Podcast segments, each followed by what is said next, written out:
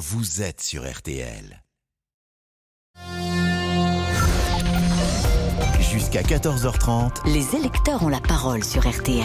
avec Pascal Pro. Ils ont la parole, les électeurs. Avez-vous fait votre choix? Nous sommes avec Gilles, qui est artisan. Alors, je crois, et, et je le dis sous le contrôle de Laurent Tessier, qui est une sorte de maître capello désormais des, de l'élection présidentielle, que nous n'avons pas le droit de demander à un auditeur pour qui il vote, Non. Laurent. Nous sommes d'accord? Personne. Personne Donc, j'ai le droit de dire voter. quoi, en fait, cette semaine? J'ai le droit de dire aux Vous gens. parlez, que- meublez, hein. Euh, Non, je meuble. Je peux parler, je peux raconter Oui, un poème, je peux dire des choses que j'ai appris quand j'étais à l'école, mais j'ai pas le droit de parler de politique, c'est cela. Si, vous pouvez parler de politique, mais vous ne demandez pas aux auditeurs pour qui ils vont voter. D'accord. Bonjour. Gilles. Bonjour Pascal. Vous aimez les chiens Pardon Non, je vais poser une question qui n'avait pas de rapport avec la politique. Mais est-ce que vous avez fait votre choix, Gilles? Euh, Oui, après moult difficultés. Bon alors, Mais bon, je vais pas vous le dire ne parce qu'on n'a pas. Je vais pas vous le Voilà. dire parce qu'on n'a pas le droit. C'est Voilà. intéressant comme concept. Euh, Amandine, le rappel des titres. Et elle a une Christiane Lambert, la présidente de la FNSEA, qui, euh, à l'instant, sur RTL, demande l'ouverture d'un fonds d'urgence pour les agriculteurs les plus touchés par le gel de la nuit dernière. Nuit dernière qui a été la, la plus froide hein, en avril depuis euh, 1947. Des producteurs de mirabelles, de prunes ou encore de cerises qui, pour certains, ont, tout perdu. Écoutez Mathieu Berthomé, il est lui viticulteur à Vouvray en Indre-et-Loire. Alors on a observé des moins 6, euh, voire moins 7 degrés sur le côté de Roche-Corbon, hein, l'un des premiers villages en partant de Tours euh, de l'appellation. Euh, là, à Vouvray, on a pu observer du moins 4. C'est assez disparate, mais des températures négatives un peu partout sur l'appellation dans tous les cas. Notre système de, bougies a, fait, a joué son rôle pour réchauffer l'atmosphère. Il faut attendre quelques jours. Il faut aussi voir à quel stade en était la vigne, à quel moment ces vignes-là ont été taillées et à quel stade les bourgeons euh, étaient pour vraiment euh, faire un, un bilan chiffré. Pour Ah. le moment, c'est trop tôt. Témoignage recueilli pour RTL par Christian Panvert. L'actualité, c'est aussi bien sûr la guerre en Ukraine, 40e jour de conflit et l'horreur. Les euh, représentants pardon, de l'Union européenne discutent euh, actuellement de nouvelles sanctions contre euh, Moscou après les euh, images de ces euh, massacres diffusés euh, ce week-end. Et puis le gouvernement, lui, euh, annonce que la réunion envisagée le 8 avril à, Paris avec euh, les élus corses est reportée suite aux violences survenues euh, hier lors de la manifestation de soutien à la famille d'Ivan Colonna. Euh, 15 personnes, dont 14 manifestants, ont été euh, blessées, plusieurs commerces endommagés. Notre météo avec vous, Louis, c'est important et euh, on le disait, donc les températures remontent. Je cherche ma petite feuille où on s'était dit Nous ce qu'on sommes disait. en Bon, froid avec Louis Baudin. Soleil au nord, non, nuages au nord et soleil Oui. au sud. C'est exactement ça. Le soleil qui revient dans le sud, hein, enfin, après un week-end particulièrement agité. C'est vrai qu'on va retrouver du soleil partout. Il restera quelques nuages entre les Alpes du Sud et la Corse, avec peut-être quelques flocons en montagne. Ça restera très limité. Et puis à l'inverse, vous avez raison, au nord de la Loire, là, le ciel va devenir de plus en plus nuageux. Et on aura même quelques pluies, notamment entre la Bretagne et le Nord-Pas-de-Calais. Un vent assez fort sur le littoral de la Manche, jusqu'à 70 km/h. Vous avez raison, les températures devraient enfin remonter. 8 à 11 degrés dans la moitié nord, 11 à 13 dans le sud, jusqu'à 16 degrés près de la Méditerranée. Ça remonte, mais ça n'est toujours pas de saison. Et pour la suite de la semaine, c'est moins froid mais plus humide. Exactement. Demain, c'est dans toute la moitié nord que l'on retrouvera un temps nuageux avec quelques pluies, mais surtout beaucoup de nuages. Encore un ciel dégagé dans le sud, donc encore quelques gelées demain matin, dernière journée. Et puis après, c'est parti pour plus de douceur. On sera entre 5 et 10 degrés le matin, 10 à 15 l'après-midi, mais avec une succession de perturbations pluvieuses qui devraient nous accompagner jusqu'à samedi. Alors, sauf peut-être dans l'extrême sud. Et puis quand même une petite bonne nouvelle à la fin, entre dimanche et lundi, il y aura peut-être un, un petit Ah. répit, avec un temps un peu plus calme, un peu plus ensoleillé, un peu plus doux. Et à partir d'aujourd'hui, je vais vous poser une question chaque jour. Est-ce que nous avons une projection déjà sur le week-end de Pâques? Non, pas encore. On Merci attend, c'est le 18 beaucoup. avril, Mais c'est ça on a hein le temps, oui, mais il faut s'organiser. C'est vrai. Mais non, c'est trop tôt. Merci Louis Baudin. Louis. Merci Amandine, merci à Ludovic Van de Kerkhoff. Avec le plaisir, Pascal. C'était euh, avec euh, très grand plaisir également. 13h04, euh, nous sommes avec Marie-Bénédicte Allaire et William Galibert dans ce studio pour pouvoir quand même parler politique et pouvoir parler, pourquoi pas, des candidats. À tout de suite. Jusqu'à 14h30 avec Pascal Pro sur RTL. Les électeurs ont la parole. Donc nous sommes avec Gilles, mais euh, je redemande à Laurent Tessier pour que les choses soient claires. Est-ce qu'on a le droit quand même de prononcer le nom de candidat à la présidence Oui, de la République très bien, euh, citer Et on a le droit de, de- problème. de dire, par exemple, s'ils ont des chances, pas de chance, s'ils sont bons, pas bons, s'ils font une bonne campagne, pas de campagne. Allez-y. Allez-y. Gilles, c'est à vous. Vous Bon, avez donc, promis. vous êtes- c'est une liberté encadrée. C'est promis, je vais marcher sur des œufs. Bon, alors, mon analyse, c'est qu'en fait, parmi les 12 candidats, il y a eu une question qui a été posée avec laquelle vous aimeriez boire une bière. Alors, j'ai cru comprendre que Jean Lassalle, lui, il n'était pas à la bière, il marchait plutôt au, rouge. Mais en fait, je dois reconnaître que c'est le seul avec qui j'aurais envie de prendre un verre. Je suis d'accord avec vous, mais euh, c'est un non, paramètre pour loin. aller Non, mais voter, mais c'est peut-être pas Je vais le paramètre plus- essentiel d'aller Non, prendre non, un mais je vais, aller, je vais aller plus loin que ça. Mm. Euh, en fait, on a 12 candidats, il y en a un certain nombre dont on peut douter de la sincérité, etc. En fait, c'est le seul qui a l'air vrai. Et je pense qu'il pourrait être le, il pourrait être, alors vous voyez, j'entends, j'emploie des conditionnels, je mets tout ça sous réserve, il pourrait être le bon candidat des gens qui peuvent pas se résoudre à voter blanc. Euh, parce qu'en fait, il représente un candidat qui a l'air d'être, euh, de penser ce qu'il dit et de dire ce qu'il Mm. pense. Bah, je suis d'accord En fait, avec vous, mais là aussi, ça peut être un paramètre, mais il y a quand même des paramètres qui me paraissent plus importants Bah, de il dit savoir s'il est pas, sincère. il dit, il- je dirais qu'il dit pas plus de bêtises que les autres. Oui, Ouais. mais la, la Plutôt moins, compétence, la, la- compétence, la crédibilité, Ah, attendez, alors, que moi je c'est vais vous dire une chose, Pascal Pro, je qui vais en je- compte Vous savez que j'ai l'esprit chagrin. Mm. Euh, Il y a un certain nombre de gens dont on nous a vanté la, la, la, la, hum, compétence depuis 40 ans. On a 2500 milliards de déficit et il n'y a pas grand-chose qui va bien. Donc, si vous voulez, je serais enclin à préférer un type qui sait pas comment le, qui sait pas comment ça marche, mais qui le fait marcher, plutôt qu'un type qui sait comment ça marche et qui n'arrive pas à le faire marcher. William Galibert. Bonjour Gilles. Euh, alors d'abord, juste dans la série des sondages débiles, euh, il y a aussi euh, un site de camping qui, a, qui, a fait- qui en a fait un autre. Avec qui vous voudriez euh, partager un barbecue Eh Bien, c'est aussi Jean Lassalle qui est arrivé. Quoi, C'est la C'est même normal, question, il est si sympa, il est ça. Je sais pas si vous avez. Mais j'ai une question à vous poser, Oui, Gilles. Euh, euh, du coup, cette, cette image de sympathie, euh, clairement, elle se dégage du, du colosse béarnais. Mais est-ce que vous pourriez, par exemple, me citer un, un point de son programme? Oui, euh, les éoliennes, ils trouvent que c'est, ils, ils trouvent que ça génère du rayonnement électromagnétique qui est néfaste à l'environnement. Je serais enclin à être plutôt d'accord avec ça. Et j'ai aussi entendu, alors j'ai pas noté tout parce qu'il y a 12 programmes à suivre et c'est un peu complexe, mais j'ai trouvé, en fait, ce monsieur m'a semblé pompidolien. Mais il est de droite ou de gauche d'ailleurs, Jean Lassalle Mais, mais on s'en fout. Mais on s'en- Ouais, Non mais il- il est pas- non, bah, on s'en fout. c'est- Je suis sûr que les. De toute manière, Oui. un, un héritage euh, démocrate chrétien. Ouais, c'est ça. euh, il est resté euh, pendant euh, 30 ans, 35 ans dans le sillage de son ex-ami euh, François Bayrou. Donc il y a cet héritage-là. Depuis qu'il a qu'il est parti dans des aventures plus solitaires, euh, il est devenu un petit peu plus inclassable. Mais il y a cet héritage de centre droit clairement. Marie Je- de Bénédicte à l'air. Je pense qu'il joue beaucoup là-dessus, sur le fait que qu'il ne soit euh, finalement inclassable. Et c'est ça aussi qui fait que euh, peut-être euh, des électeurs comme vous sont, attirés par lui plus que par, par d'autres qui sont plus qui ont qui ont des mouvements construits derrière eux, qui se revendiquent d'idéologie, etc. C'est peut-être aussi ce qui fait son son succès à Jean Lassalle. Qu'est-ce que vous en pensez? Je suis tout à fait d'accord avec ce que vous dites et je vais aller plus loin pour revenir sur le propos de votre collègue.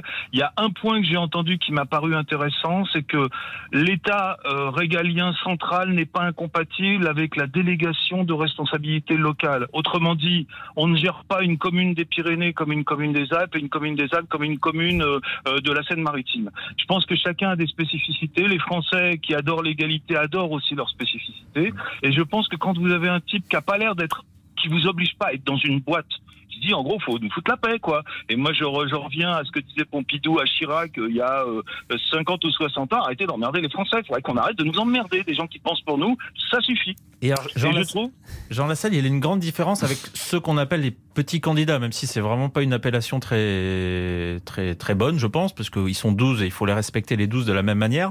Il a une différence par rapport à Philippe Poutou, par exemple, ou à Nathalie Arthaud, qui eux disent Bon, ben, je suis candidat parce qu'il fallait bien qu'il y en ait un qui s'y colle et pour représenter mon courant d'idées, mais, mais c'est vraiment pas ce qui me botte. Jean Lassalle, lui, il est persuadé d'avoir un, un destin il présidentiel. mission. Il est persuadé d'avoir une mission. C'est assez intéressant. Je l'avais croisé, moi, l'été dernier pour une, une série de reportages et une série de portraits. Et, et il m'avait expliqué à l'époque comment était né ce, ce désir présidentiel. On va l'écouter. À l'âge de 10 ans, nous avons inauguré l'église. J'étais un fan de cœur. Le député de l'époque euh, a prononcé un discours brillantissime et j'ai eu envie d'être député.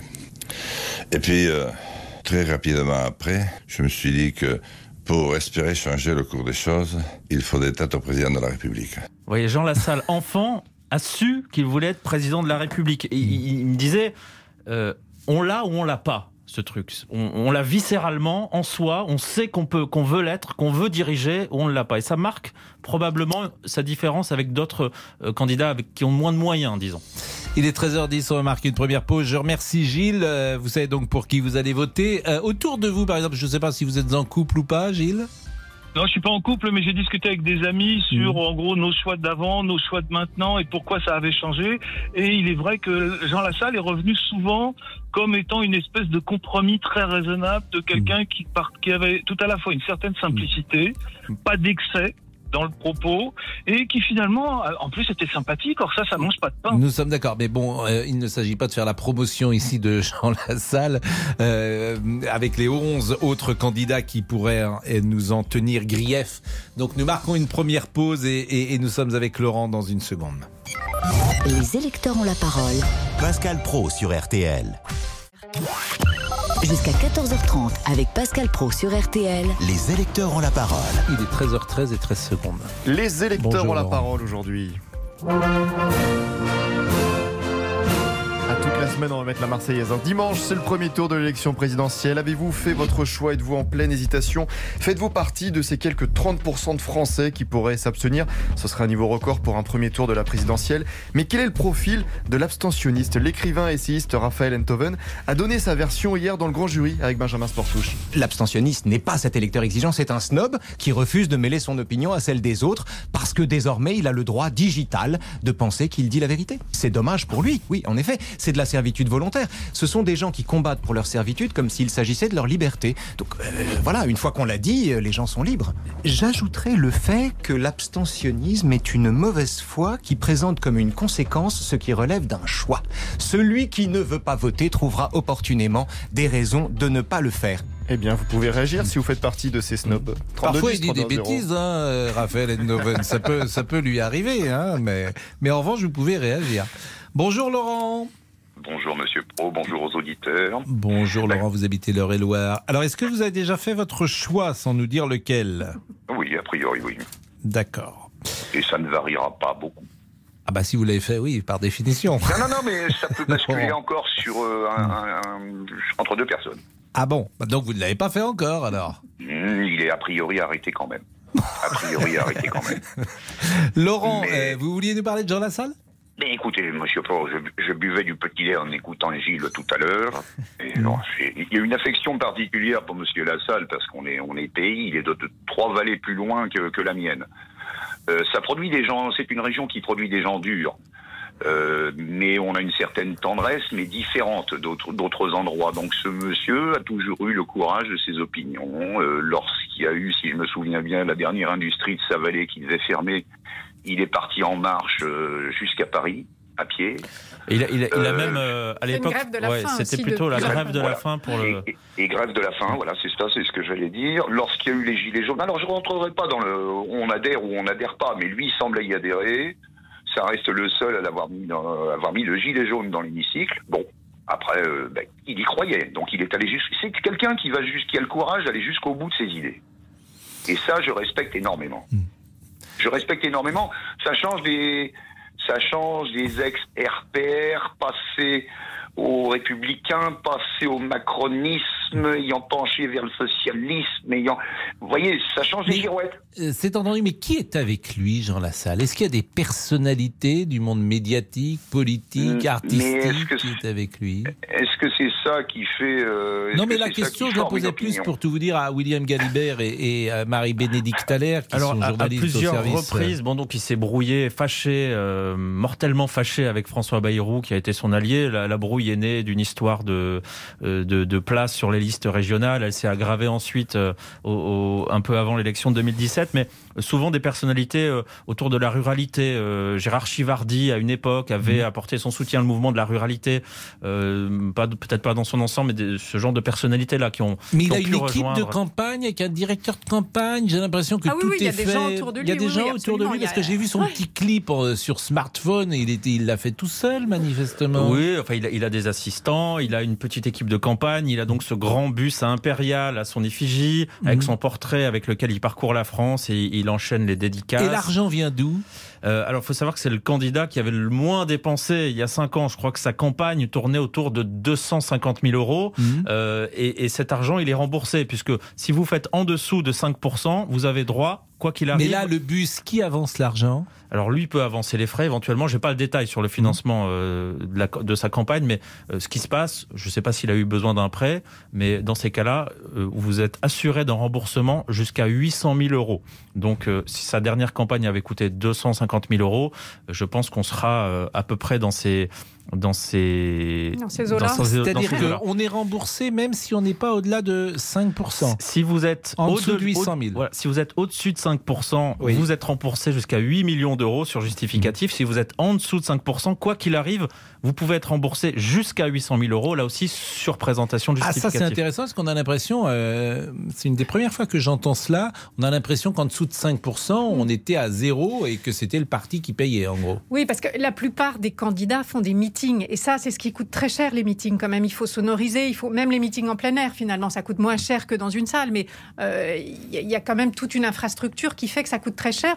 Et lui, à ma connaissance. Et je crois qu'il a euh, fait un petit meeting au Zénith de Pau euh, il, y a, il y a quelques jours, mais quelque chose d'assez euh, d'assez modeste et d'assez frugal. Et puis euh, pour le reste, c'est son bus, des dédicaces. Laurent, ce qui est intéressant aussi, c'est de savoir euh, en famille comment on vote, si tout le monde vote pareil. Euh, vous êtes en couple peut-être, Laurent? Oui. Est-ce que votre épouse vote la même chose que vous Les idées sont sensiblement les mêmes, oui. Oui, oui, oui. non, non, c'est euh, euh, la même chose. oui, mes, et- deux belles, mes, mes deux belles filles sont à l'opposé. Ah oui, alors ça c'est intéressant. Donc dans ces cas-là, il y, a- il y a échange un peu lors de, Euh, du ma crainte, c'est dîner que ça fasse, ça fasse un vote familial neutre, en fait. Ah oui. que Je- ça s'annule. Et vous n'arrivez pas à les persuader J'avais Ah, cru comprendre dans nos conversations. Ah, Je- ça c'est bien. Non, mais l'ancien militaire que vous êtes, parce que j'ai je donne des, je donne des- Non, je donne des arguments, je- j'expose les idées, je dis de lire les programmes, et puis après chacun se fait son idée, mais j'ai pas, j'ai pas Et, les- et- et vos garçons, ils votent comme vous? Ah, euh, Non, je ne pense pas, non plus. Ah oui, mais ils vous le disent pas forcément? J'ai pas posé la question. Écoutez, moi je vais poser ma question. euh, j'ai- j'ai- je vais poser la question à mes Ah bon enfants. J'avais euh, dit il y a 5 ans, c'était euh, ma fille aînée m'avait dit qu'elle votait Mélenchon et j'avais fait une petite chronique pour RTL en disant ma fille Morgane va voter pour Jean-Luc Mélenchon. Le Seigneur m'envoie cette épreuve.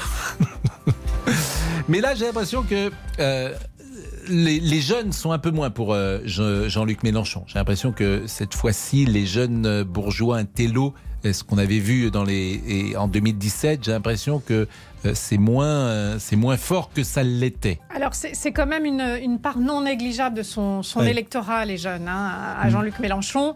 Euh, c'est d'ailleurs euh, ceux qui essaient de mobiliser. Tous, tous les candidats de, de gauche hein, essaient de mobiliser les jeunes. Jadot aussi. hein, Mm. euh, euh, au meeting euh, du Zénith de la semaine dernière de Yannick Jadot, par exemple, il y avait énormément de jeunes. Et cet électorat-là, qui euh, serait supposé être plus de gauche, il est aussi très insaisissable parce que ce sont les jeunes qui vont euh, moins facilement ou plus facilement s'abstenir finalement que leurs aînés. Euh, donc tous les candidats essayent de se les s'approprier. La pause est 13h20 tout de suite. Les électeurs ont la parole jusqu'à 14h30 sur RTL. Avec Pascal Pro. Les électeurs ont la parole jusqu'à 14h30 sur RTL. Pascal Pro. Avec euh, Laurent. Les électeurs ont la parole. Un Français sur trois pourrait s'abstenir dimanche pour le premier tour de la présidentielle. Comment en est-on arrivé là? Est-ce que vous considérez que la classe politique ne changera rien pour vous? Écoutez le politologue Jérôme Fourquet, invité hier du grand jury sur RTL avec Benjamin Sportouche. On vote un dimanche, comme euh, le jour de la messe. Euh, on va voter en famille. Souvent, vous vous souvenez la première fois que vous êtes rentré dans un bureau de vote avec vos parents. Tout, tout ce cérémonial, aujourd'hui, apparaît en partie désuet ou obsolète à une part croissante de la population, notamment les générations qui arrivent, si je puis dire, sur le marché électoral et qui n'ont plus le même rapport, la même relation au vote que n'avaient euh, leurs aînés. Un seul numéro pour réagir, le 3210 3210 sur C'est très téléphone. intéressant ce que dit Monsieur euh, Fourcret, parce qu'on parlait de ça tout à l'heure avec euh, Louis Baudin, et on se souvenait effectivement en entrant avec nos parents, nos grands-parents, dans l'isoloir lorsqu'on avait 8 ans, 9 ans, et c'était un événement, bien sûr, pour les jeunes enfants que nous étions. Jacques, bonjour Bonjour Pascal. Et merci Jacques. Et question rituelle, est-ce que vous savez pour qui vous allez voter? Oui Pascal. D'accord. Bon, vous, n'en- vous ne dites pas davantage, bien sûr. Non Pascal. Je, je vous en prie, euh, Jacques. Vous êtes un bon élément. Vous aurez le droit de revenir. Bon, en Mais je revanche, on peut je reviens de peut-être. temps en temps. Pardon? Je reviens de temps en temps Mais- j'aime bien votre émission. Eh ben, c'est vraiment gentil. Alors là, on a parlé de Jean Lassalle. On va peut-être parler d'Anne Hidalgo. Vous souhaitiez intervenir euh, sur euh, sa candidature. Oui, oui, Anne Hidalgo, je, la- je la suis. euh, je regarde un petit peu dans l'état où elle est à gauche, d'ailleurs. Et il y a une chose qui m'a fait sourire, d'ailleurs, c'est, je ne sais pas si c'est ce week-end, elle a eu un, un apport de, de- de taille et de poids. On a vu François Hollande. Mais c'est- Ah, c'est- J'ai dit, euh, ça c'est c'est beau quand même, euh, faire venir François Hollande pour euh, redynamiser la campagne d'Hidalgo. À mon avis, elle s'est tirée une balle dans le pied. Euh, mais mais Ah, au qui au connaît stade où elle est, ça peut pas faire de mal. De toute façon, au mieux, Oui. ça peut l'aider, mais ça peut pas. Elle est à Oui, c'est 1,5 vrai. 2 donc euh, Ouais, ça peut 1,5, pas lui faire de mal. Ah, Elle, est- elle va geler bientôt euh, si elle tombe à zéro. Euh, mais quand, quand on voit ses- sa, sa campagne, euh, je dis, mais moi je parle pour les gens de gauche, hein, euh, je dis, mais finalement, celle qui, a- qui avait le plus de chances de faire un petit peu mieux quand même, c'est euh, Madame Taubira. Euh, c'est malheureux à dire, mais c'était une, vraie femme politique, un animal poli- politique, Madame Taubira. Anne Hidalgo, moi l'ai écoutée, hein, comme j'ai écouté tous les candidats, mais elle est inaudible. Mais qui la connaît? Connaît dans le Jura. Moi, je, je suis dans le Jura.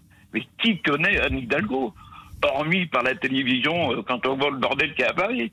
Là, on, là, on sait que c'est Madame Hidalgo qui a. Bah là, qui a son, fait, euh, nom est quand même connu, euh, disons-le. Mais Oui, euh, oui, en non, revanche, la problématique du PS et d'Anne Hidalgo, euh, Marie-Bénédicte Allaire va se poser après la présidentielle. Quid de ce grand parti du PS Ah bah tout à fait, ce, ce parti qui est, euh, qui est en ce moment un peu en train de- d'exploser, hein, parce qu'il y, a- il y a une partie du PS qui est partie chez Emmanuel Macron, euh, d'autres qui, qui, qui le rejoignent encore. hein. On, a- on voit ça là avec euh, François Qui, a, euh, qui, a, qui s'est prononcé en faveur d'Emmanuel Macron et qui crée un mouvement euh, pour être un peu le- l'aile gauche hein, de, la, Macronie. Euh, et puis, bah, il y a aussi une partie, là, actuellement, des, socialistes qui est tentée par le vote Mélenchon. Alors, hier, c'est ce qu'elle a fait. Elle était au Cirque d'hiver, Anne Hidalgo, pour un meeting qui était, ma foi, plutôt réussi. Euh, c'est souvent, c'est amusant parce qu'on voit en fin de campagne, c'est là que les candidats finalement prennent leur, euh, leur essor et entrent dans la peau du personnage. Euh, comme c'est une salle en même temps qui est très chaleureuse, le cirque d'hiver c'est un cirque, hein, donc euh, forcément ça, c'est tout de suite plus chaleureux. Et son, tout son argumentaire hier. Tout, son argumentaire, ça a été de dire euh, bon, alors il y, a- des électeurs qui en 2017 ont voté Macron. Bon, je peux comprendre, mais revenez vers nous parce que Macron est de droite. Et puis il y avait aussi à l'inverse ceux qui euh, sont tentés par Mélenchon, ceux qui ont autrefois voté pour nous et qui sont aujourd'hui tentés par Mélenchon. Eh ben, qu'est-ce qu'il a fait? Qu'est-ce qu'il a réalisé? Mélenchon, c'est une impasse. Voilà, c'était ça tout son argumentaire d'essayer de, sortir de, ce, de cette nasse dans laquelle elle est, euh, avec des électeurs qui, d'un côté, vers Macron, de l'autre vers Mélenchon. Jacques, est-ce que euh, vous partagez Euh, cette oui. analyse? Oui, Pascal. Euh, J'ai bien entendu, mais ça fait bien longtemps euh, que le Parti socialiste est mort. hein. Ça fait Ah longtemps mais ça fait a pas bien longtemps justement. Je vous rappelle qu'en 2012, il place François Hollande président de la République. Ah, mais de- 2012, ça fait déjà 9 ans. Hein. Oui, mais c'est- moi, ce qui me frappe, c'est la rapidité de la chute. Parce que c'est- ça, normal. c'est-à-dire que le, quinquennat de François Hollande a, a- a tué le Parti socialiste. C'est ça qui est tout à fait étonnant. Alors, ils sont pas encore morts parce qu'ils ont, ils ont, Bah, quand, même, de- ils ont oui. quand même des, des grandes villes. Euh, Il y, a- Hmm. il y a des maires socialistes dans des grandes villes. Euh, Il y a quelques régions aussi, comme euh, la région Occitanie que, que dirige Carole Delga. Euh, donc, ils sont pas, on peut pas dire qu'ils sont, qu'ils sont morts. Mais là, effectivement, c'est plus un parti euh, d'élus, euh, de grands élus locaux qu'un parti, effectivement, euh, euh, qui peut euh, aspirer. Il y a encore une trentaine de députés. hein, là, bon, on verra ce que ça va donner après les législatives. Mais c'est plus effectivement un, un parti qui, vit sur sa sur sur de beaux restes, on va dire, avec ses élus locaux, qu'un parti en expansion. Et là, effectivement, la question va se poser de son avenir. Et ça, c'est un des paradoxes qui est tout à fait nouveau dans la vie politique, c'est-à-dire que à l'échelon local, il y a deux formations qui dominent, les Républicains et le Parti socialiste, mais qui n'ont pas su placer un leader national. Et au contraire, le Rassemblement national a évidemment une euh, personnalité en, en pointe pour l'élection présidentielle, mais très faible sur le plan local. Et pareil pour la République en marche. C'est un paradoxe qu'on avait je pense, jamais connu dans l'histoire de la Ve République. À tout de suite.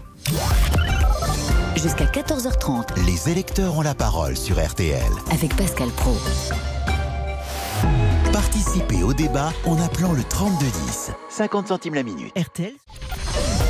Jusqu'à 14h30 Les électeurs ont la parole sur RTL. avec Laurent Pascal Tessier. Et avis aux électeurs de gauche. Dans quel état d'esprit êtes-vous Allez-vous choisir le vote Et utile dimanche cette euh, illustration Ah, musicale C'est pour alerter. Avis aux Ah, ah électeurs bon de gauche. Mais des- Ah, vous n'avez ah pas, vous n'avez pas compris Si, j'ai compris, mais j'ai l'impression que c'était une chasse à court. euh, non, ah non, donc, euh, surtout pas. J'ai eu peur pour eux. Dites-nous, qu'avez-vous pensé de la campagne d'Anne Hidalgo? Vous voyez toujours la vie en rose Eh bien, la gauche chez nous a répété la candidate socialiste ce week-end. Elle appelle les électeurs à faire mentir les sondages. Voter efficace, demande le communiste Fabien Roussel et l'insoumis Jean-Luc Mélenchon. Voter pour son camp, a lancé Nathalie Arthaud pour lutte ouvrière. Alors, la gauche est-elle à la hauteur? 32-10, 3-2-1-0. Bah écoutez, euh, c'est une question qu'on va poser aux auditeurs, aux électeurs qui ont la parole. Je remercie Jacques, bien sûr. Merci Jacques.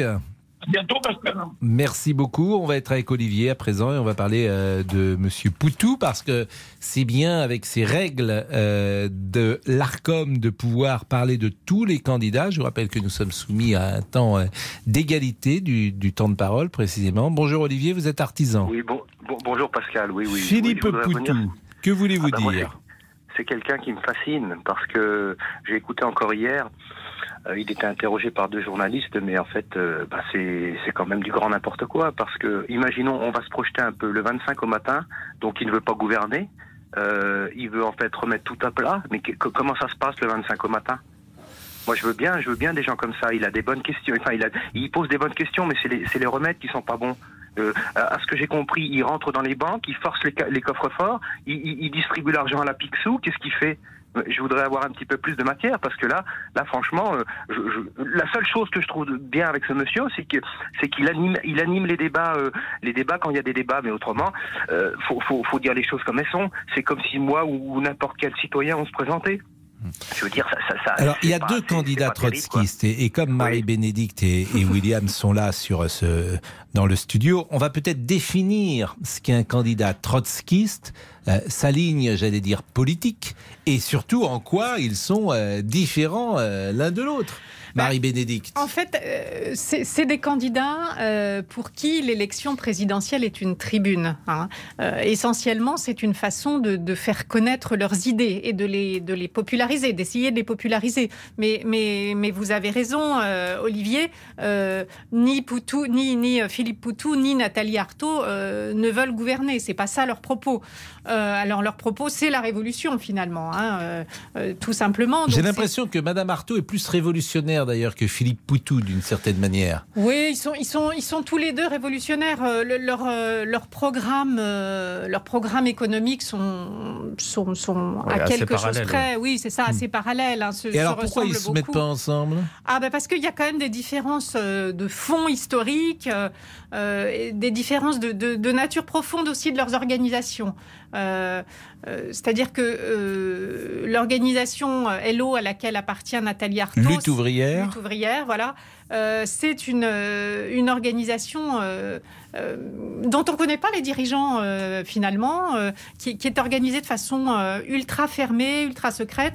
Alors que le NPA d'Olivier Besancenot, euh, c'est l'héritier de, euh, du parti d'Alain Krivine, euh, dont j'ai, le, le- le mot me manque. Euh, bref, enfin, c'est un parti un petit peu plus ouvert quand même. On connaît plus les dirigeants. Enfin, vous vous souvenez d'Olivier Besancenot, etc. Bien sûr, bien sûr, bien sûr. Euh, donc ça, c'est- une différence de fond dans leur, le- le- les structures de, leur, de leurs organisations. Euh, On est et- sur la dictature du prolétariat, on est né sur la confiscation de tous les biens, si j'ai bien entendu Oui, euh, et- et Madame pour- Artaud ou Monsieur confirmer, Poutou. euh, pour confirmer ce que dit euh, Marie-Bénédicte sur le- leur désir de faire de cette élection une tribune, euh, euh, Olivier, vous disiez qu'est-ce qui se passerait le 25 avril au matin si c'était eux? Le grand Euh, soir, c'est le grand soir. Mais en fait, ils sont quand même euh, relativement euh, euh, lucides sur, sur ça. Euh, c'était, euh, je crois, dans un, dans un journal télévisé hier soir, Philippe Poutou disait Je ne serai pas élu président, je ne vais pas faire semblant euh, quand on leur pose notamment des questions de vous, président, quelle première mesure vous, vous prendriez. Euh, Philippe Poutou, il disait c'est la suite qui compte, c'est la lutte contre les milliardaires et le capitalisme. En fait, c'est faire valoir ses idées et profiter de ce moment démocratique et, et de ces temps d'antenne et de parole pour faire valoir leurs idées qui sont différentes du reste. Et Alain Krivine, qui est décédé il y a quelques jours, Mm. c'était la Ligue communiste révolutionnaire. Voilà, c'était la, le- je- je la LC, le- ce qu'on appelait la LCR. Ouais. Mais c'est vrai que c'est une des candidatures, par exemple, Arlette Laguillet avait réussi à faire vivre hein, ce mouvement trotskiste. Euh, Olivier. Oui, oui, si je peux me permettre. Je vous en prie. Euh, Enfin, je veux dire, euh, vous dites, vous dites euh, faire émerger des idées, mais ces idées, oui, je- j'entends bien, mais ça fait déjà, ça fait déjà des, plusieurs quinquennats avant, même des septennats, que, que l'on- que l'on on nous les sert, et on voit bien que que, que les gens, bah, je sais pas s'ils en veulent, mais euh, ils sont toujours en Ah, train bah, de plafonner à 2, 3, 5, 6 quoi. Mais- ah, moins que Donc, ça. euh, Moins oui, que ça. bon, oui, euh, alors les donc, candidats euh, trotskistes, moins que ça. Euh, En, deux- en 2002, Donc, Arlette Laguillet est arrivée pas loin de 5%. Mais ça, c'est leur, c'est Oui, leur, euh, oui. c'est leurs idées à eux. hein. J'entends bien ce que vous dites. C'est pas, euh, Oui, c'est, eux euh, qui, qui, qui, c'est leur intention à eux. C'est eux qui portent ça. Ça veut Mais, pas euh, dire, effectivement, ils n'y parviennent pas vraiment.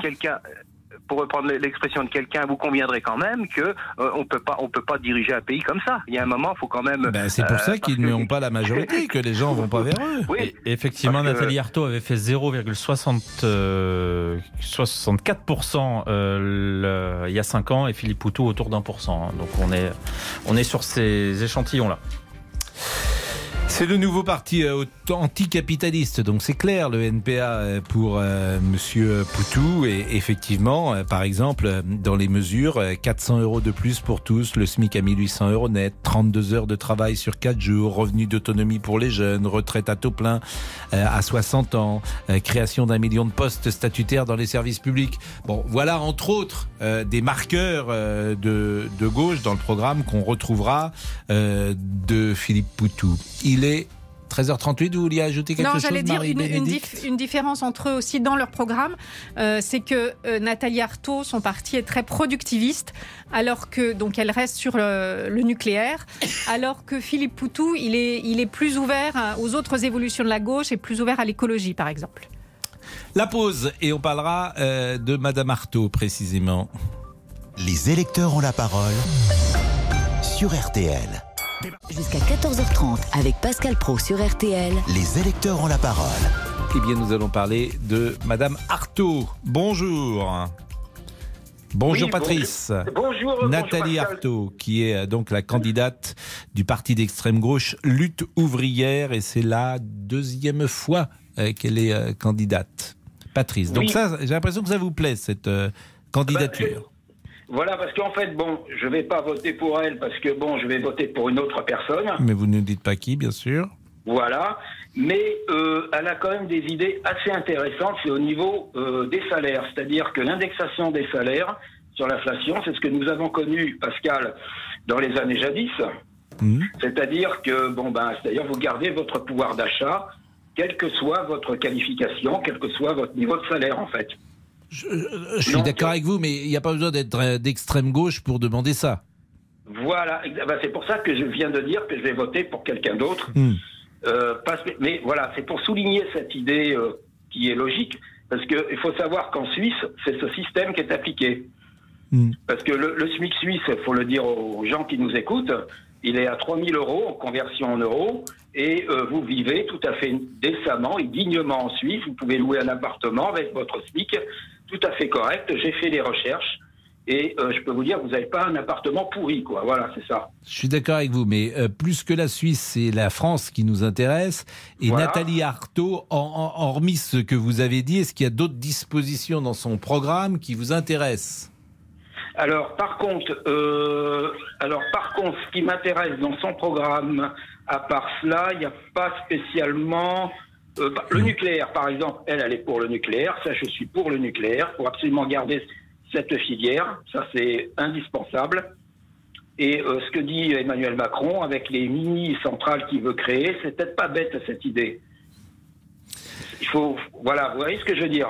Bah, je, je- je vois, oui, euh, que effectivement, euh, Nathalie Arthaud. euh, Voilà, parce que comme, comme vous veniez de dire à l'instant sur l'antenne en auparavant, Mhm. c'est-à-dire que Poutou, la différence, c'est que lui, il veut sortir du nucléaire. Et, et, je- et c'est, je pense que c'est pas la solution. Bon, en tout cas, Nathalie Arthaud, euh, a priori, c'est la candidate du Grand Soir. Euh, elle est vraiment Oui. révolutionnaire et elle le dit comme voilà. euh, elle le dit comme ça. Euh, je disais William Galibert tout à oui, l'heure mais- qu'elle est, elle est plus à gauche d'une certaine manière que Philippe Poutou. Et ce qu'elle prône, c'est la révolution. Pascal, Oui. De, toute, fa- pas- de toute façon, ça date pas d'aujourd'hui, parce que regardez avec Arlette Laguillet comment c'était, c'était le même, le même discours. Hmm. Bon, par contre, voilà, ce que je tenais à souligner aujourd'hui, c'était l'indexation des salaires sur l'inflation, parce que là, là, c'est euh, Salaire, allocation, pension au-dessus de 2000 euros par mois, c'est ce qu'elle demande. Elle, elle demande la répartition du travail entre tous, sans baisse de salaire, augmentation générale des salaires Oui. de base, bien sûr. Il y a le lever des secrets commerciaux bancaires Il et y a la des réduction du temps de travail, il y a la baisse des Pascal. cadences, euh, il y a ce, ce genre de mesures qui sont proposées dans son programme. Je vous en prie, euh, Patrice, allez-y. Voilà, je voudrais rajouter un truc. C'est parce qu'en fait, euh, le salaire à 2000 euros, bon, moi, je pense que c'est un peu abusé, quoi. Voilà. Moi, je pense, éc- écoutez bien ce que je vais dire. Moi, je pense qu'il faudrait mettre un SMIC à 1450, 1500 euros net et l'indexer sur l'inflation. Mais 2000 euros, ça me paraît quand même un peu abusé parce que les petites entreprises ne pourront jamais suivre. C'est pas possible. J'ai dit que c'était la deuxième Et- fois qu'elle se présente. En fait, c'est la troisième fois qu'elle se présente, Déjà, euh. Nathalie Arthaud. Le, pan- le temps passe vite. Bah, merci beaucoup, euh, Patrice. Pascal, Oui. Pascal, par contre, où je suis pas d'accord, c'est de passer aux 32 heures. À mon avis, il faut, faut revenir aux 39, aux 40 heures comme avant. Vous vous rappelez, jadis, on avait les 40 heures par semaine. Moi, j'ai fait les 40 heures par semaine, même des heures supplémentaires. J'étais pas fatigué. Hein. Je veux dire, faudrait revenir aux 40 heures par semaine avec un bon SMIC. Un bon SMIC, comme je viens de dire, 1500, 1600, et euh, indexé. Voilà, comme tout. Mais comme vous savez, plutôt que de dire euh, est-ce qu'on va voter ou pas, faudrait voir toutes les mesures. Je crois que c'est un, sur Internet, il y a la possibilité de savoir de qui on est le plus proche. On vous pose une série de mesures et puis vous dites euh, si vous êtes d'accord ou pas. Alors, je vais faire ce test avec vous, Patrice. Est-ce que vous êtes pour la proportionnelle intégrale? Euh, pas spécialement, non. Bon, bah vous, là, ça, ça, c'est une proposition de Nathalie Arthaud. Est-ce que vous êtes pour octroyer le droit de vote aux étrangers? Euh, non. Bon, bah, vous n'êtes pas non plus pour euh, Nathalie Arthaud. Euh, Est-ce que vous êtes pour augmenter les salaires de 300 euros minimum? Ah oui, oui, oui, 300 euros minimum, oui. Diminuer le temps de travail hebdomadaire? Non. alors, vous n'êtes pas du tout. euh, Est-ce que vous êtes pour avancer l'âge légal à 60 ans à la retraite? Alors là, ça se discute. Euh, non, parce que là, là, alors là, il y a une- alors par contre, moi, je suis pour Jacques Chirac. Oui. Bah oui, mais là, 60 ça va être dur de voter pour lui. Là, là, Non, mais- je- là, en revanche, ça va être compliqué. Pascal, Pascal, mais je voulais terminer sur mon petit jeu parce que c'était ré- ré- Oui, oui, oui, intéressant oui, non, de. mais il, est, il est super. il est- ah, on va continuer les questions. Ouais. Pascal, Mm. parce que les 60 ans, euh, avec Jacques Chirac, on avait la retraite à 60 ans, mais l'option carrière longue, celui qui voulait continuer, continuer. Hmm. Bon, par exemple, est-ce que vous êtes, ça, c'est, je trouve que c'est des questions vraiment intéressantes. Lever les brevets de vaccins contre le Covid-19. Vous êtes pour ou contre, Patrice? Euh, oui. Ah oui, mais alors, euh, oui. d'accord, mais vous allez dire euh, aux laboratoires qui ont investi des sommes folles que euh, après, c'est les vaccins qu'ils ont créés, c'est gratos pour, gratuit, pardonnez-moi, c'est gratuit pour tout le monde. Vous voyez, c'est pour Non. ça que les discussions elles sont intéressantes. Merci Oui, voilà, Patrice. c'est ça. Non, exact. Oui. Exact. Parce que, c'est- parce que là, je pense, là, je viens de répondre à votre dernière question, Mm. parce qu'en fait, je pense aux pays pauvres. Ben oui, ben bien sûr, mais tout le monde pense oui. aux pays pauvres. Mais si vous dites aux laboratoires qu'ils ne gagneront rien sur ce qu'ils cherchent, ça va être compliqué de les, de les convaincre. Ouais, Pascal, Pascal, ils ont quand même gagné du pognon. Oui, quand 40 même, hein. milliards, je crois, effectivement, Pfizer. Donc il y a de la marge. Pas faux. Il y a de la 1-0 pour. Patrice. Bon, Patrice, merci. Super, Mer- super. Merci, beaucoup. Pascal. À, Au revoir. à plus tard. Jusqu'à 14h30. Les électeurs ont la parole sur RTL. Politique, sport, culture, l'actualité complète en un clic sur RTL.fr. Jusqu'à 14h30. Les électeurs ont la parole sur RTL. Avec Pascal. Laurent Tessier. On parle de la gauche, mais vous pouvez aussi parler de la droite. Nicolas Sarkozy a été brièvement sifflé hier au meeting de Valérie Pécresse à Paris. Nicolas Sarkozy. Je ne voulais absolument pas cette réaction. Bien au contraire, vous devriez l'applaudir parce que c'est lui qui a fait le Grenelle de l'environnement. Valérie Pécresse a parlé ce matin sur RTL d'une action d'électeurs triste. Comment l'a pris l'ancien chef de l'État? Bien mal, pour ne pas dire très mal. Selon nos informations, Valérie Pécresse a décroché son téléphone hier après le meeting pour appeler Nicolas Sarkozy en vain, car l'ancien président n'a pas pris son appel, tout simplement. L'ancien président a été blessé par ces sifflets venant de sa propre famille politique. Vous pouvez bien sûr réagir au 3210 3210. Nous égrénons la liste des candidats. Nous allons maintenant parler de Nicolas Dupont-Aignan, euh, qui euh, se présente une nouvelle fois. Et Sandrine est avec nous. Bonjour Sandrine. Bonjour Pascal. Votre sentiment, Alors, votre euh, analyse. Alors, permettez-moi d'abord, Pascal, puisque je passe la journée avec mon papa de 92 ans. euh, de, il m'a dit, voilà, moi je ne suis pas un bobo, il faudra le dire à Raphaël Enthoven, je ne vote pas depuis 15 jours, j'ai voté pour un référendum où on a fait le contraire de mon vote. Donc tous ceux qui ne votent pas ne sont pas des bobos. Donc voilà, et mon papa de 92 ans, croyez-moi, il n'a pas eu une vie de bobo. Donc je voudrais juste euh, être euh, son... Voilà. lui- Mais vous avez raison. Sandrine. Et c'est Voilà. pour ça que tout à l'heure on a dit que ça peut arriver à... tout à chacun, hein, y compris celui qui a ce micro, de dire des bêtises. Mais en plus, le ton qu'employait euh, Raphaël Enthoven, je le trouve pas euh, adapté. Pourquoi? Parce qu'il prêche et il donne des leçons de morale et il dit au fond que ceux qui s'abstiennent ne sont pas des bons Français. C'est ce ton-là euh, que j'apprécie pas forcément. Voilà, donc euh, je voulais vous le dire puisque je passe Mm. cette journée avec mon papa. Eh ben, écoutez, d'abord, vous saluez votre papa. Très bien, il vous, il vous écoute. C'est vrai Euh, et il vous écoute tous les jours. ah Tous oui, les oui, jours, bon. bah, vous savez, il bondit, Donc il la- aimerait... euh, co- Combien de fois il me dit, euh, est-ce que je peux écrire à Pascal Pro Où est-ce que je peux écrire à Pascal Pro?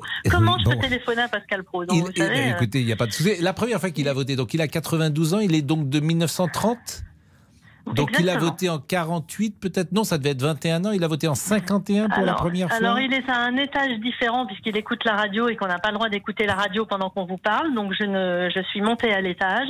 En tout cas, de mémoire, je sais que son premier vote de mémoire, enfin, avant, avant- ah, ça a été De Gaulle. hein, 51 c'était un ouais, alors, oui, alors De Gaulle en gaulliste, mon 51 il père. était parti. Euh, Il a dû Mais voter il a en voté, 58. il a voté euh, écolo. Euh, pour un monsieur que vous avez cité d'ailleurs la semaine dernière, il était très content. Il a dit ah ben voilà tiens on s'en souvient René encore. Dumont? Exactement. La René Dumont en 74 avec son pull vert Voilà. rouge. Donc euh, voilà. Bien Donc, ça, sûr, on s'en souvient voilà. de Mon- René Mon père Dumont. votait toujours écolo au premier tour parce que pour Ouais. lui c'était une mission euh, importante, mais évidemment pas les écolos d'aujourd'hui, mais j'en dirai pas plus, euh, qui, qui n'ont plus rien d'écolo. Enfin en tout cas en France, parce qu'en Allemagne les écologistes ça existe, mais pas en France. Mais enfin voilà, c'était la partie, euh, la partie du jour. Bon, et vous, vo- euh, votre avis sur euh, Nicolas Dupont-Aignan? Alors, mon avis, tout en précisant bien que nous n'avons pas le droit de dire pour qui nous votons, Bien sûr. Et que en vous téléphonant, on peut euh, donner son avis sur un candidat sans pour autant voter pour lui. Je tiens à le préciser parce que c'est important dans, l'opportunité que vous nous avez laissée sur RTL. Euh, voilà. D'ailleurs, vous avez des auditeurs qui tout à l'heure ont, bâché Anne Hidalgo, différentes personnes. Donc quelque part, euh, c'est un peu un casse-tête votre émission parce qu'on peut dire ce qu'on pense sans dire ce qu'on pense, mais un petit peu, mais pas trop. Donc c'est compliqué. Mais donc voilà. Alors Dupont-Aignan, je trouve qu'il a fait une très bonne campagne. Je vais vous dire pourquoi. Parce que euh, je crois que c'est le seul depuis des années, et d'ailleurs ça fait le lien avec ce que je vous disais pour mon père tout à l'heure. Dupont-Aignan, il a quitté son parti justement quand euh, Nicolas Sarkozy n'a pas pris en compte le vote euh, du référendum en France, puisque Dupont-Aignan était avant au RPR, euh, UMP, etc. Il a quitté le parti, ce parti-là, en disant, bah, écoutez, moi, puisqu'on n'écoute pas les Français, je m'en vais. Et je pense qu'il avait, euh, il avait, il a toujours eu de très bonnes idées, je trouve, mais malheureusement, il s'est fourvoyé il y a cinq ans. Et pourtant, euh, quand on l'écoute, hier soir notamment, il a fait un très bon oral sur TF1 sur vos, confrères, euh, vos confrères de TF1. Et, et, et c'est le seul candidat finalement qui ne change euh, jamais d'avis d'une campagne à l'autre. Alors il s'est fourvoyé il y a cinq ans et ça lui ça lui coûte très très cher. Mais quand vous voyez par exemple Emmanuel Macron, il était contre le nucléaire, maintenant il est pour. Vous avez Marine Le Pen, elle était contre l'Europe, maintenant elle est pour. Vous avez énormément de candidats qui changent comme ça. Et lui en fait, il a toujours le, le même programme. Ça, ça reste un gaulliste, sauf que c'est un gaulliste qui il y a cinq ans est allé avec Marine Le Pen. Voilà, Donc, ce que euh, j'allais vous voilà, dire. c'est Ce que vous problème. appelez le, se fourvoyer, c'est d'aller avec Marine Le Pen. Euh, merci Bah, en tout Sandrine. cas mais- pour lui, en tout cas pour lui. Euh, Après, les gens pensent ce qu'ils veulent. Pour pour lui, ça a été un problème. Ça, c'est évident. Et puisqu'on n'a pas le droit de dire pour qui on va voter, je voudrais juste vous dire pour qui j'aurais voté s'il s'était présenté. Ça, on a le droit. Non. Donc, Parce non, que ça va pas. nous donner une indication. Bah oui, évidemment. Si, si vous auriez voté pour Nicolas Sarkozy, s'ils étaient Pas du tout, Ah mais bon pas du tout. Je vais vous dire, j'aurais voté pour Barouin et je vais vous dire ce que j'ai beaucoup apprécié, Oui, c'est qu'en fait sa femme, l'actrice, non, ça n'a rien à voir. L'actrice Ah oui. euh, Michel Larocque Hmm. lui a dit, bah moi j'ai pas envie d'y aller et il a écouté sa femme. Bah, que c'est pas. Emmanuel Macron. Que fait pas. Emmanuel Macron.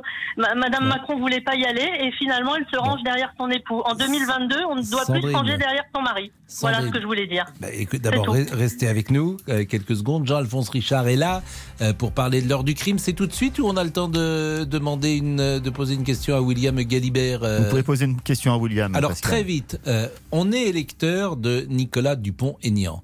On a une offre aujourd'hui qui est triple. Marine Le Pen, Éric Zemmour, Nicolas Dupont-Aignan. Pourquoi l'électeur que je suis irait voter plus pour Nicolas Dupont-Aignan que C'est bien ça, c'est bien ça le grand drame de, de Nicolas Dupont-Aignan, c'est que lui considère qu'il est un peu. euh, J'étais là avant, c'est un Oui. peu le, c'est un peu le côté. Donc Ce qui est objectivement vrai. Et qu'il est un peu détenteur de ce marché, euh, si je puis dire, souverainiste, euh, héritage gaulliste, etc. Euh, le problème, c'est qu'il a vu d'autres euh, candidats débarquer sur ce créneau. Ça, c'est le premier problème. Et puis Sandrine, elle, a- elle a à peu, près, à peu près tout résumé. Il y a euh, son choix de rallier Marine Le Pen il y a cinq ans pendant l'entre-deux tours, qui le poursuit encore aujourd'hui euh, comme un boulet et qui peut-être l'a empêché de passer un cap euh, euh, dans les intentions de vote. Et puis lui, par exemple, il veut sortir de l'Union européenne. Marine Le Pen ne dit plus ça. Jean-Alphonse, l'heure du crime, ce sera peut-être à 20h dimanche prochain, l'heure du crime, s'il y a une énorme surprise. On pourra, on verra si on fait une émission, mais quand vous allez en faire une, c'est sûr, à 20h. Ah. Comment allez-vous? Le week-end a été bon? Ça va très bien, oui, c'était parfait ce, ce week-end, euh, c'était sympa. Bah, ça avait l'air, en tout cas, vous en parlez et- avec enthousiasme. Non, mais je ne veux pas m'étendre sur ma, ma vie privée qui n'a aucun intérêt, les, les auditeurs s'en moquent et ils ont bien raison. Euh, je Elle n'a vous aucun intérêt pour les auditeurs je- ou pour vous-même je? Vous me faites peur. Joker. Euh, je vous entraîne euh, tout de suite, mon cher Pascal, dans une région où vous allez souvent en vacances, la Toscane.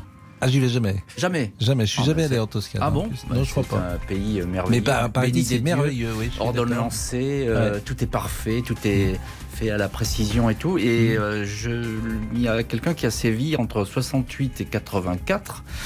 C'est l'histoire du monstre de Florence. Alors le monstre de Florence est un tueur en série.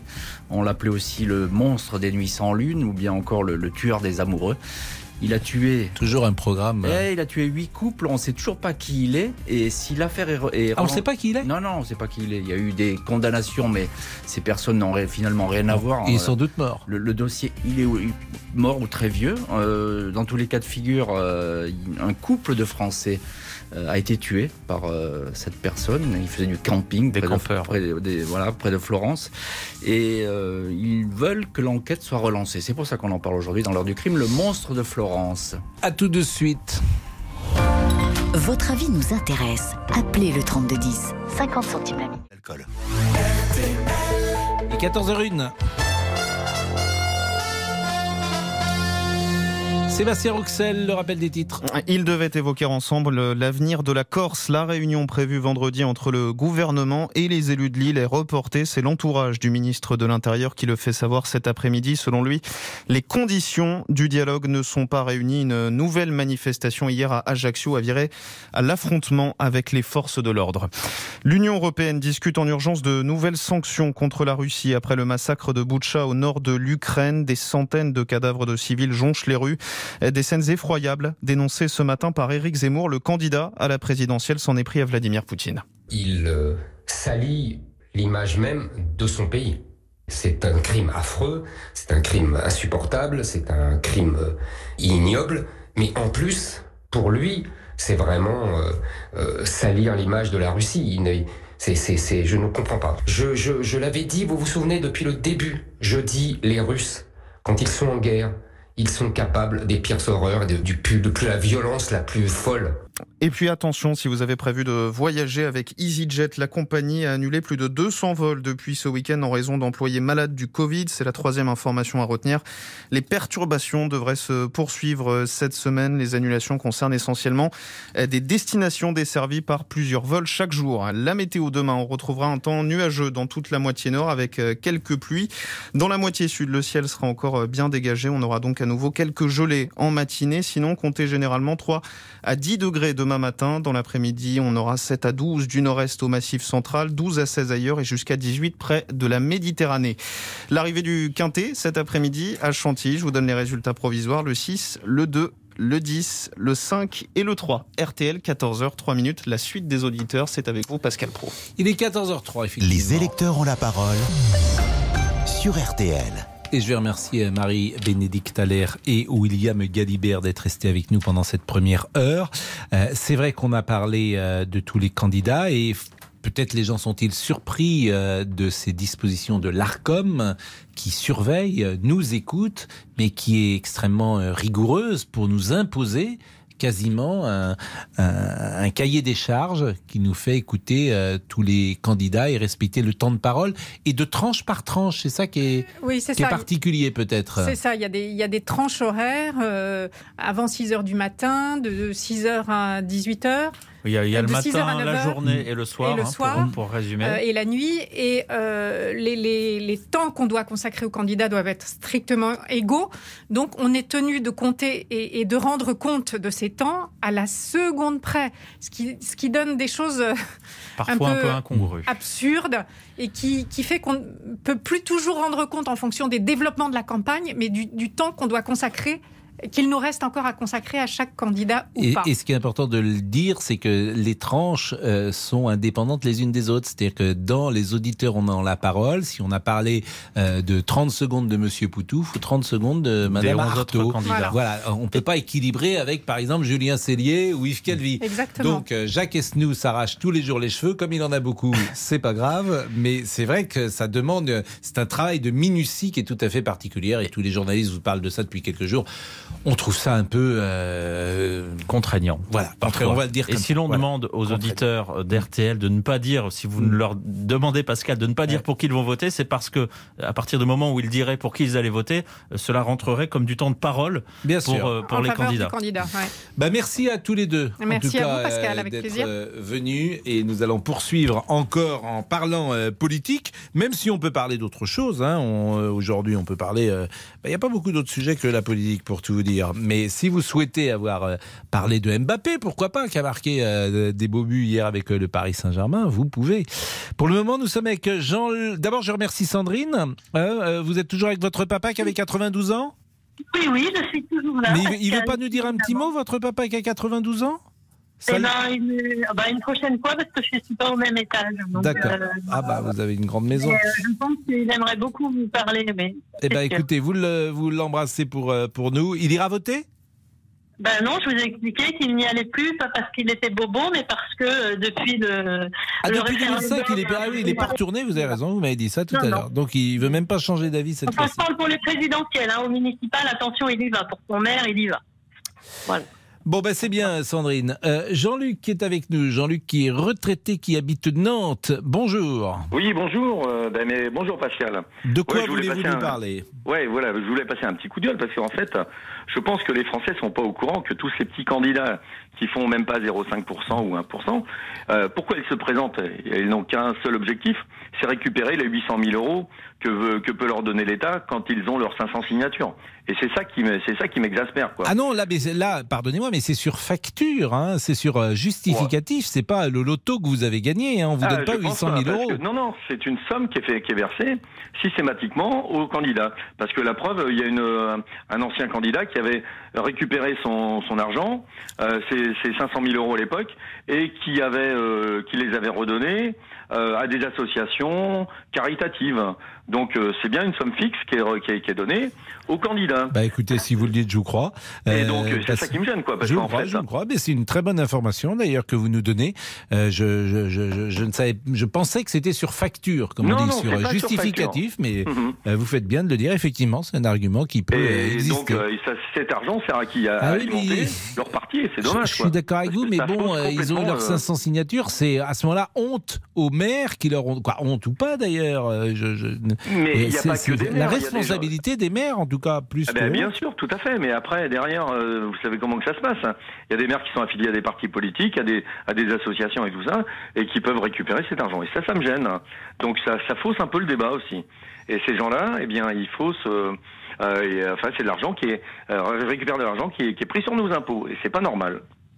Euh, question rituelle depuis 13h. Est-ce que vous savez pour qui vous allez voter? Ah oui, carrément. Moi, je sais de, de- pour qui je vais voter, sans problème. Bon. Et je changerai pas d'avis. euh, donc, euh, en fait, je voterai pour un candidat anti-système. C'est tout. Pas de précision, pas de Pas précision. Est-ce qu'il y a une continuité dans votre vote? Parce que je vois que vous avez 64 ans, donc... euh, Ma continuité, en fait, euh, oui. Est-ce que je peux vous dire pour qui je votais avant? Non, euh, bon. parce que j'ai peur que ça nous donne... La première fois que vous avez voté pour une présidentielle, c'est 74 Oh non, c'était en 81. 81, ouais, mais en 74, vous aviez déjà 21 ans. 74, j'avais, oui, j'avais, oui, oui, n'aviez si, pas si, voté. 74. Euh, je suis né en 58, hein, je, vais tout, je, vais tout- Mhm. je vais tout vous dire. Donc, euh, oui, 74, absolument. Donc vous auriez Mais ce qui m'avait plus marqué, c'était 81. Mais donc, voilà, quoi. Parce que- Non, ça- si vous êtes de 58, en 74, vous aviez... euh, non, vous aviez pas 16 ans non plus. euh, si, vous non, non, aviez non, 16 non, ans. c'est, c'est 80, en fait. hein. Ouais, c'est- bien Non, non, 80. c'est, c'est bien c'est- 80, c'est ce que je vous disais au départ. Oui, Tout à fait. D'accord. Mm. Donc, euh, voilà. Bon, bah écoutez, euh, et vous aviez voté à l'époque sans doute François Mitterrand Pas du tout. Pas du tout. Bah, écoutez, même au deuxième tour. Euh, Ouais, non, non, j'étais sans doute euh, un rebelle et puis euh, j'avais déjà peut-être la vision de ce qui allait nous arriver euh, 40 Alors, ans qui- après. alors vous aviez voté pour qui en 81 Eh bien, j'avais voté pour euh, Giscard d'Estaing. Ah oui, ah oui, effectivement, vous étiez un rebelle quand même en chaussons. Et pourtant, fi- euh, fils d'une famille nombreuse. hein. Mon père était ouvrier. Hmm. Et donc, euh, mais donc, euh, voilà, c'est. C'était il y a 40 ans. 41 Il y a 40 ans, ans, le 10 mai, ouais. le 10 mai 1981. Ouais, François je m'en Mitterrand rappelle. était- Je- J'étais à l'armée, en plus. Ah oui, je pense que tous ceux qui ont vécu le 10 mai 81 et qui avaient déjà un peu d'âge, ce qui était mon cas, moi j'avais 17 ans, se souviennent très bien de cette soirée lorsque le front de François Mitterrand est apparu sur l'écran de nos téléviseurs. Exactement. Et je me rappelle très bien, je repartais le 10 mai 81 vers Paris, mon, mon, mon site d'affectation euh, à l'armée. hein. Mhm. Et donc dans le train, tout le monde était, c'était la grande joie. Oui, plus d'armée, fini l'armée. Euh, ils se sont vite, euh, ils ont vite déchanté. Ben, merci beaucoup euh, Voilà. Jean-Luc. Merci, on continue effectivement notre balade dans la présidentielle. À tout de suite. Jusqu'à 14h30 avec Pascal Pro sur RTL. Les électeurs ont la parole. Les électeurs ont la parole jusqu'à 14h30 sur RTL. Pascal Pro. Laurent Tessier. Avec quel candidat les Français aimeraient-ils partager un barbecue au camping Eh bien, selon un sondage IFOP, le grand vainqueur est Jean Lassalle avec 25% des suffrages. Côté terroir, bon vivant a sûrement marché. Et il est suivi notamment de Marine Le Pen et Jean-Luc Mélenchon. Donc vous aussi, dites-nous avec qui vous aimeriez, pour le coup, partager un barbecue? Partager les saucisses, les chipos, les merguez. euh. Ça, c'est la vie, ça, le barbecue au camping Non? Euh, ah bah, mais comment? Moi, je suis d'accord avec vous. J'étais président de la République, j'écrivais mes discours en vers et en musique. Et les jours On pourrait l'appeler Gérard Lenormand. Qu'est-ce que vous en pensez On peut essayer. Ah, tiens, on va l'appeler Gérard Lenormand. si On va l'appeler pour voir s'il veut répondre. Parce que c'est une chanson qui revient euh, tous les 5 ans. euh, tous les 5 ans, tous les 7 ans. On va essayer de le joindre. Tiens, avant la fin de l'émission, il est 14h13. Euh, Monsieur Boubouk Bonjour Pascal et bonjour à tous. qu'est-ce qui se passe Mais qui- week-end Comment c'était Ah mais c'était, ah, écoutez Pascal, des, quelques quelques péripéties si je puis dire Pascal ce week-end. Mais, mais alors, ben, racontez-nous. Mais écoutez, j'ai été euh, me promener, courir dans un parc, Pascal, pour me muscler les jambes et avoir une allure athlétique Oui. pour euh, plaire aux femmes. Voilà, c'est normal. Oui. Sauf que je suis resté trop tard et le parc a fermé alors que j'étais encore à l'intérieur. Et oui. Pascal, donc on a dû appeler la gendarmerie, etc. pour m'extirper du parc. Je, reste- Mais je dans suis resté plus de parc trois vous heures étiez? tout seul dans le noir. Ah, bah, écoutez, euh, je peux le dire, oui. Oui. Le parc de Saint-Cloud. Oui, oui, oui, oui, oui, j'étais tout seul. Non, non, mais je vous promets que c'est vrai. Domaine de Saint-Cloud. oui, oui, Non, oui. maintenant, je suis resté dans le noir. qui reste dans le parc de Saint-Cloud tout seul en pleine nuit par moins 12, de, moins 12 degrés. Ah non, mais j'ai eu très peur, non, mais je vous promets. Ma maman a cru que je m'étais fait enlever. Ah non, mais oui, mais, bah, écoutez. Mais, mais vous ne saviez pas que le parc fermait? Je ne savais pas. Mais à Je quelle heure vous avez commencé votre footing Je l'ai commencé à 19h, il me semble. Et oui, ça a fermé très rapidement. hein. Et ça ferme à quelle heure le parc de Saint-Cloud? Ben, il me semble que c'était à 20h. Oui, oui, oui, oui, oui. Et les grilles étaient fermées quand j'ai voulu euh, Et vous sortir. n'avez pas pu escalader? Non, non, il y avait des pics et j'ai eu peur de me faire embrocher. Alors je préfère appeler la, la gendarmerie qui est venue me secourir. Oui. Moi, Bah, vous écoutez, me faites peur. bah, qu'est-ce qu'il y a? Franchement, vous me, vraiment, vous me faites peur. Ah bah, merci Vos- beaucoup. Vos activités, je, je- c'est vrai? Mais, mais bien sûr que c'est vrai. Ben oui. Pas pourquoi? Mais pourquoi Parce que c'est, ben, ça arrive à personne. Ce qui vous arrive Ah bon n'arrive à personne. Ah bon, Voilà. merci, c'est gentil. Allez. Jean est là. Bonjour Jean, qui veut parler de Nicolas Dupont-Aignan. Bonjour Pascal. Bonjour. Je suis très heureux de vous avoir en ligne. Alors, euh, je, suis désolé pour M. Boubouk, mais euh, pour, euh, pour le coup, il faut qu'il prenne des dispositions et qu'il regarde les horaires sur les fermetures et les mais- ouvertures mais- de parcs. Mais moi, ça me paraît, ce que vous dites me paraît évident, cher ami. Puis commencer un footing à 19h déjà dans le noir, il faisait moins 10, enfin, je sais pas. Oui, alors pour, pour le coup, à, à Paris, il fait pas toujours euh, nuit à 19h maintenant qu'on a changé d'horaire. Ah oui, c'est vrai qu'à mais- 19h, vous avez raison. Il faisait peut-être jour encore à 19h. Vous avez Voilà, raison. tout, tout à fait. Mais pour, pour le coup, il faut qu'il regarde. euh, Jean, Bon, sur Nicolas oui. Dupont-Aignan et, d'une général- et généralement des, sur les petits candidats, que voulez-vous nous dire? Ah, je, voulais vous dire que en fait, euh, ils avaient euh, énormément de, choses à dire, euh, y compris Nicolas euh, qui, à mon sens, est un, un gaulliste invétéré, puisqu'il a mené campagne en étant dans, la droite traditionnelle, en étant issu du, du RPR, en ayant milité avec, comment il s'appelle, Philippe Seguin Oui. Cher, euh, cher être euh, disparu euh, malgré tout, qui a milité contre le référendum de Maastricht ardemment, qui aujourd'hui, je pense, peut causer problème pour, pour, pour nous et pour l'Europe et notamment la France, qui a quitté l'UMP suite au référendum de 2007 en désaccord avec Nicolas Sarkozy pour fonder son, son parti. Euh, maintenant, il a euh, des, positions euh, gaullistes. Moi-même, je suis issu d'un milieu gaulliste où on m'a expliqué un petit peu ce qu'était l'histoire de France, tout ce qui nous avait mené à ça et ce que, en fait, le rayonnement de la France avait amené pour le nucléaire, toutes les choses et l'industrie que nous avions mis en place dans ces, ces années. Et je pense que Nicolas Dupont-Aignan incarne encore toute cette fibre, chose que bon nombre aujourd'hui de nos euh, politiciens, y compris à droite, ont perdu. Bah écoutez, c'est une analyse. Alors je vous demande pas pour qui vous allez voter, hein, bien sûr, parce que vous connaissez notre règle depuis le début euh, oui, oui, de, l'émission. J'ai fait, mon choix. J'ai fait mon choix. Je vous le dis. Vous avez fait votre, votre choix. Euh, question également que je pose depuis tout à l'heure. Vous êtes peut-être en couple, Jean? Oui, je suis marié, j'ai un enfant, oui. Est-ce que votre épouse vote comme vous? Euh, je pense que oui. À vous penser, parce que vous n'êtes pas sûr Est-ce que, c'est des, est-ce que Si, vous avez des si, on- discussions on- on a- politiques Non, non, nous, nous avons à peu près les, les mêmes idées. Hmm. Euh, après, il y a, il y a quelques, quelques ajustements euh, sur des- quelques points, mais sur le, le fond, nous sommes, nous sommes d'accord. Et vous êtes ensemble parce que vous avez les mêmes idées ou vous avez les mêmes idées parce que vous êtes ensemble? Non, euh, c'est. euh, Voilà une question. voilà une question qui, qui, qui mérite. Qui c'est- vous savez que c'est Sacha Guitry qui disait ça. Au, euh, au bout d'un moment, un couple devient un, mais lequel? Je non, crois non, que c'est- je, je- je- très sincèrement, nous, nous sommes ensemble, non pas que sur des idées politiques, mais sur tout un fondement et sur Hmm. Euh, est plutôt une euh, idéologie euh, globale.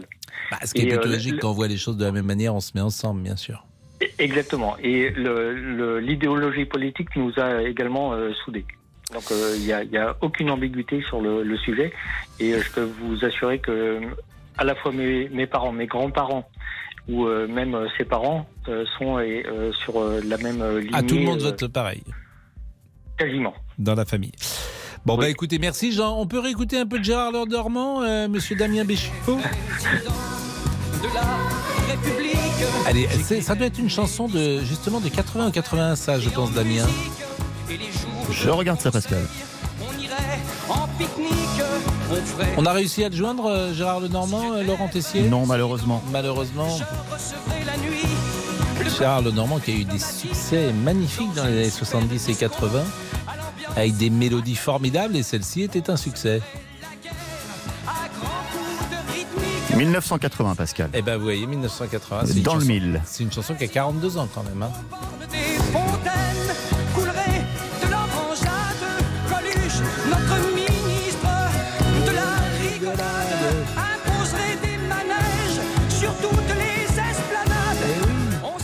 Vraiment Si j'étais président. président. À tout de suite.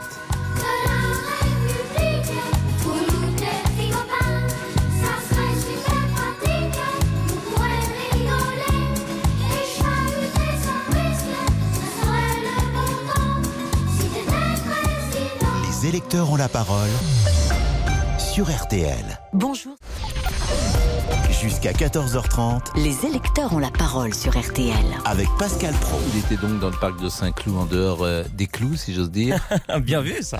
Samedi, puisqu'il est resté euh, au-delà de l'heure de fermeture habituelle. Eh oui, oui, La police est intervenue. Mais il est avec nous ce matin pour euh, nous parler. euh, Vivant, oui. Bien sûr, des interventions sur euh, Internet. Exactement, l'Internet. Allez, pour Anne-Sophie, les petits candidats sont essentiels pour notre démocratie. Il ne faut surtout pas les boycotter dans le même sens. Euh, Anne nous écrit, on n'entend pas assez les petits candidats dans les médias et on finit avec Laurent. On ne parle plus de politique à table, c'est forcément sujet à embrouille, nous dit-il, dans la famille. Eh bien justement, Mathieu sera notre dernier euh, auditeur. Bonjour Mathieu. Oui, bonjour. Bonjour Qui- Monsieur Pro, bonjour à toute Merci d'être avec Et- nous, qui souhaite s'exprimer sur Jean-Luc Mélenchon et donner euh, son sentiment. Tout à fait. Alors euh, voilà, moi pour ma part, euh, je tiens à dire tout d'abord que je suis issu de la classe ouvrière, j'en suis très fier. J'ai j'ai 33 ans. Euh, je vis dans le nord de France, dans un petit village de campagne où ben je dirais que malheureusement c'est plutôt des extrêmes euh, autres que celui de Monsieur Mélenchon euh, qui ont tendance à passer, ce que je trouve malheureux. Là où je veux intervenir, c'est par rapport aux idées de Monsieur Mélenchon. Quand même, il ne faut pas oublier qu'aux dernières euh, présidentielles, là où nous avons électeurs français voté pour l'ancien banquier des Rothschild. Voilà, donc Monsieur Macron. Euh, nous- Je vous ai pas interrompu, mais le résumé à cela, c'est un peu, un peu rude, vous voyez. euh. Euh, ma- mais malheureusement, le, le fait est celui-ci. C'est, je conçois tout à fait que, euh, je conçois tout à fait que ce que je dis puisse paraître cru, mais il ne faut pas oublier quand même qu'on a mis un banquier, euh, donc quelqu'un qui pense à un profit économique, parce que les banquiers en général, je ne veux pas les critiquer, hein, mais les grosses banques, soit dit en passant, euh, ne pensent qu'à du profit et de l'intérêt, pas à autre chose, pas au peuple.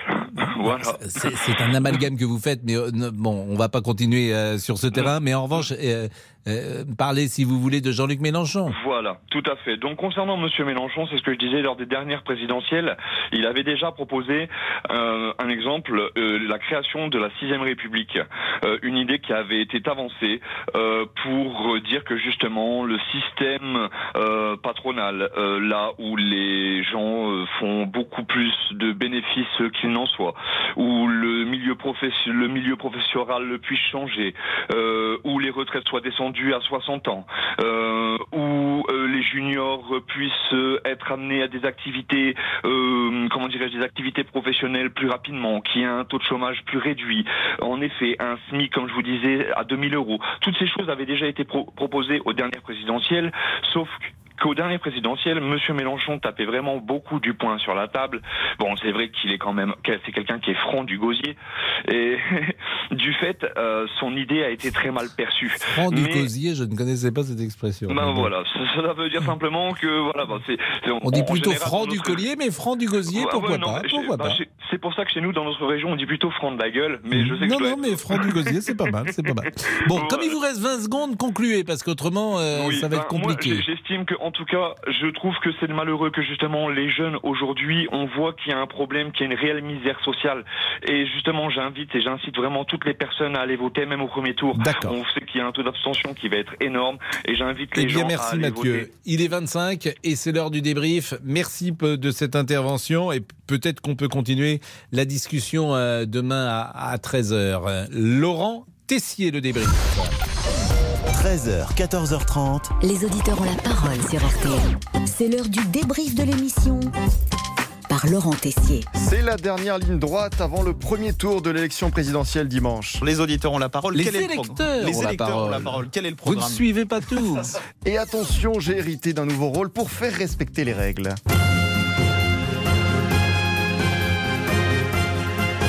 Laurent Tessier, qui est une sorte de maître capello désormais des, de l'élection présidentielle, que nous n'avons pas le droit de demander à un auditeur pour qui il vote, Laurent. Nous sommes d'accord Personne.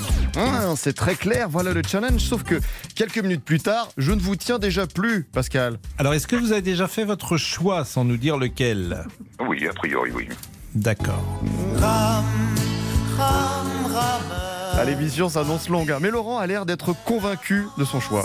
Et ça ne variera pas beaucoup. Ah bah si vous l'avez fait, oui, par définition. Non, non, non, mais ça peut basculer encore sur euh, un- un- un- entre deux personnes.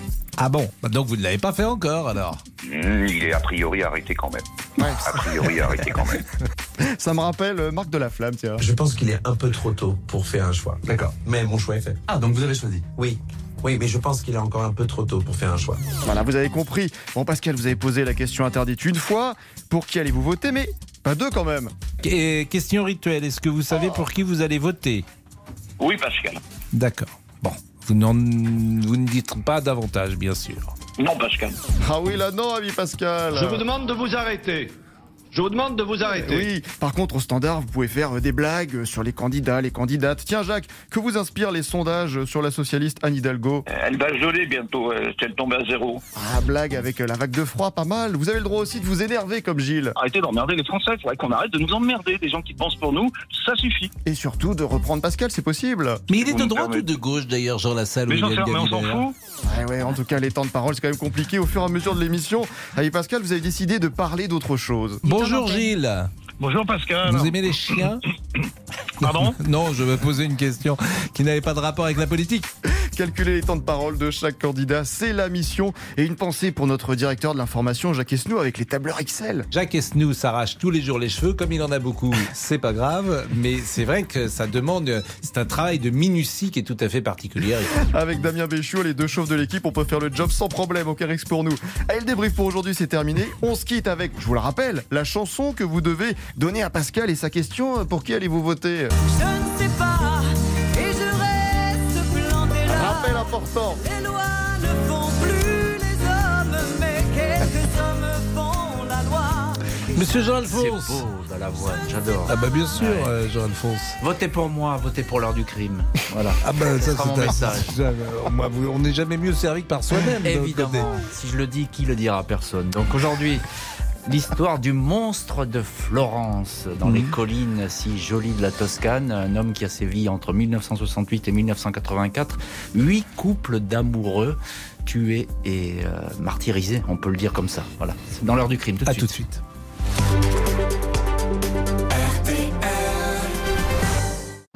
Bonjour, c'est Ophélie Meunier. Le journal inattendu sur RTL. Chaque samedi, retrouvons-nous pendant une heure en direct sur RTL à 12h30 pour le journal inattendu. Les informations du jour avec les reportages éclairants de la rédaction et un invité qui nous livre son regard sur l'actualité. Le journal inattendu, c'est tous les samedis en direct à 12h30 sur RTL.